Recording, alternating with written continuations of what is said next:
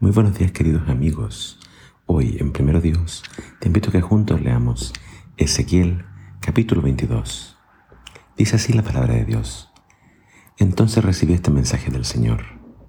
Hijo de hombre, ¿estás listo para juzgar a Jerusalén? ¿Estás preparado para juzgar esta ciudad de asesinos?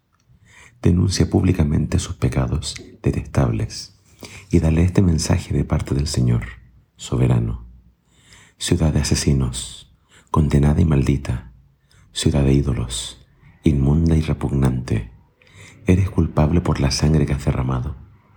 Te has contaminado con los ídolos que hiciste. Ha llegado el día de tu destrucción.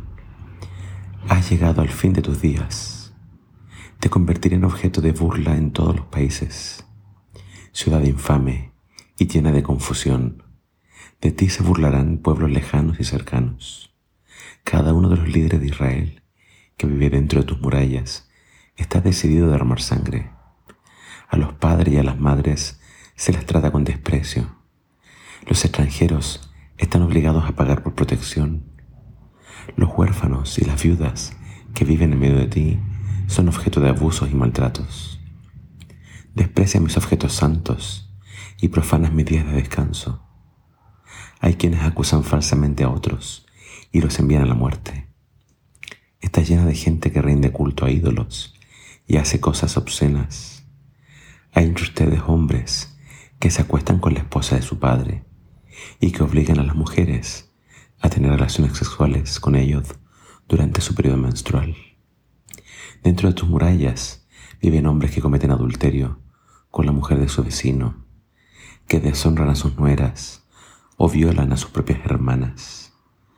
Por todas partes hay asesinos a sueldo, prestamistas, usureros y extorsionistas. Ni siquiera piensan en mí ni en mis mandatos, dice el Señor soberano. Sin embargo, ahora yo ato las palmas con indignación por tus ganancias deshonestas y tu derramamiento de sangre. ¿Qué tan fuerte y valiente serás en el día del juicio? Yo el Señor he hablado y cumpliré lo que he dicho. Te esparciré por todas las naciones y te limpiaré de tu maldad. Y cuando sea deshonrado entre las naciones a causa de ti, sabrás que yo soy el Señor. El capítulo de hoy es muy fuerte para describir los pecados de Israel. Es realmente asombroso lo que estaba pasando dentro de las murallas del pueblo de Dios. Se denuncian varios pecados Dios le pide a Ezequiel que juzgue a esta nación. Comienza hablando de la, idolatría. Después pasa a hablar acerca de cómo ellos no ponen atención al día santo que el Señor había apartado, que es el sábado. También pasa a hablar de cómo se le faltaba respeto a los padres, a los extranjeros, a los huérfanos y a las viudas. Después nos habla de estos falsos testimonios con tal de dar muerte a muchas personas y después termina hablando acerca de pecados sexuales que realmente eran impensables. Toda esta descripción nos habla de lo bajo que había caído este pueblo. Habían llegado también a...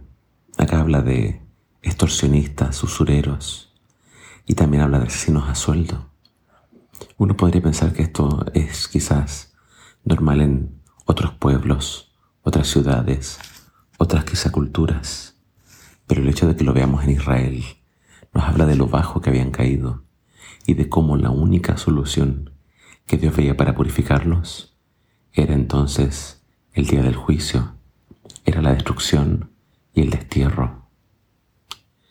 Dios había mandado a muchos profetas, Dios había mandado todo tipo de líderes que le mostraran al pueblo el camino correcto, que les hicieran ver ¿Cuál es la condición para que Dios bendiga y guarde a su pueblo?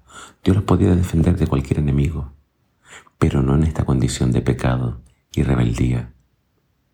Si queremos la protección de Dios, necesitamos entonces pensar en Él, acordarnos de su ley y guardar sus mandamientos. Sin fidelidad, Dios no puede cuidar de ti ni bendecirte. Por eso este es un llamado a que nos preparemos para el día del juicio. No sea que en nuestras vidas se repita la historia de lo que pasó con Israel. Dios te ama. Dios quiere que te salves, pero tienes que creer en Él, tienes que humillarte, arrepentirte y obedecer. Que el Señor